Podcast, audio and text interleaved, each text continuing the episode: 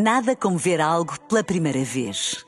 Porque às vezes, quando vemos e revemos, esquecemos-nos de como é bom descobrir o que é novo. Agora imagine que viu o mundo sempre como se fosse a primeira vez. Zais. Veja como se fosse a primeira vez.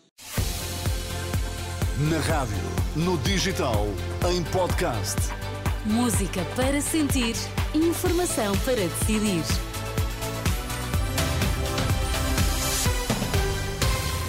Atualizamos agora toda a informação. Vamos saber quais os títulos em destaque.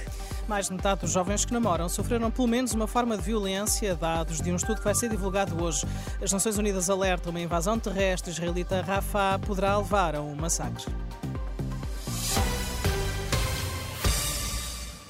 Mais de metade dos jovens que namoram sofreram pelo menos uma forma de violência. É uma das conclusões de um estudo nacional sobre a violência no namoro da União de Mulheres Alternativa e Resposta, a UMAR, que vai ser apresentado hoje no Porto, neste que é o Dia dos Namorados. A notícia da agência Luz adianta que este estudo revela que 63%, o equivalente a 2.477 raparigas e rapazes que foram inquiridos, afirmam ter sido alvo de violência.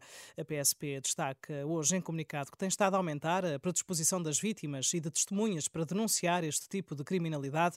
Nos últimos cinco anos foram registadas ao todo 9.923 denúncias de violência no namoro, das quais 1.363 no ano passado. Este é um número inferior àquele verificado nos anos anteriores, em que a média, desde 2019 até 2022, esteve acima das 2 mil queixas anuais. Como forma de prevenção, a PSP vai iniciar a campanha No Namoro Não Há Guerra em várias escolas, um pouco por todo o país. Portugal estará a preparar-se para para pedir a extradição do pirata informático português Diogo Santos Coelho, que está em prisão domiciliária em Londres, mas que corre o risco de ser enviado para os Estados Unidos, onde enfrenta uma pena superior a 50 anos de cadeia. O Ministério Público ainda não confirmou a notícia que foi avançada pela CNN, mas a defesa deste pirata informático, contactada pela Renascença, diz que já foram emitidos os mandados de detenção europeus. Alexandra Brantes Neves. O primeiro passo já terá sido mesmo dado e o processo de extradição é urgente mas ainda não há data estipulada.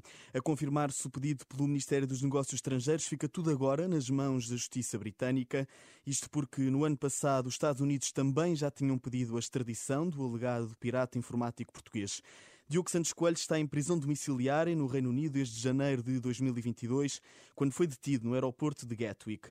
Os Estados Unidos acusam-no de conspiração, fraude no acesso a dispositivos e roubo de identidade agravado. No verão do ano passado, e perante o pedido de extradição das autoridades norte-americanas, a defesa recorreu e alegou que o arguido sofria de autismo e que podia vir a suicidar-se se fosse enviado para uma prisão nos Estados Unidos. Interrompido este processo de extradição, Diogo Santos Coelho pode agora estar prestes a vir para Portugal, mas contactado pela Renascença, o Ministério Público não confirma se de facto já emitiu os mandatos de detenção, o primeiro passo para conseguir extraditar o arguído. Contactado pela Renascença, o Ministério da Justiça não adianta qualquer informação, limita-se a esclarecer que é a autoridade judiciária que compete emitir o mandado de detenção europeu, assim como ordenar a detenção ou a prisão da pessoa procurada. Falsas e lamentáveis, é assim que Fernando Medina classifica as acusações da antiga presidente executiva da TAP, Christine Romier Weidner, disse em entrevista à TVI que se sentiu chantageada e ameaçada pelo Ministro das Finanças, que a despediu por motivos políticos. Uma declaração enviada à agência Lusa, Medina afirma que já prestou todos os esclarecimentos à Comissão Parlamentar de Inquérito.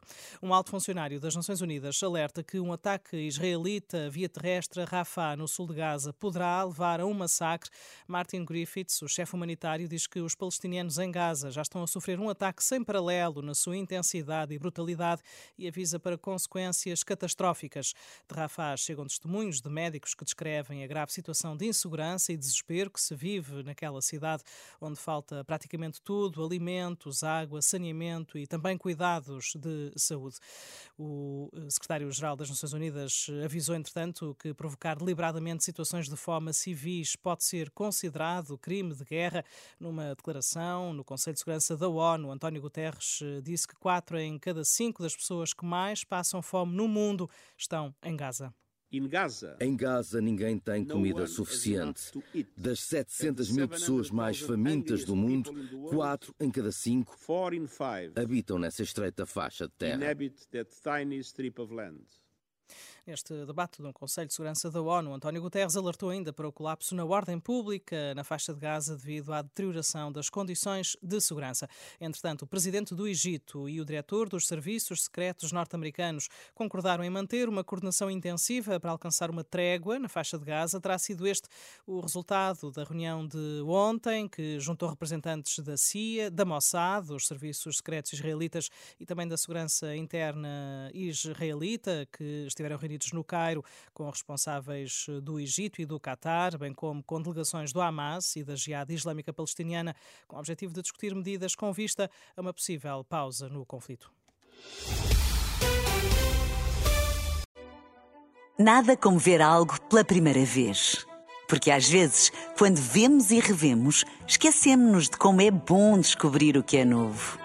Agora imagine que viu o mundo sempre como se fosse a primeira vez. Zais. Veja como se fosse a primeira vez.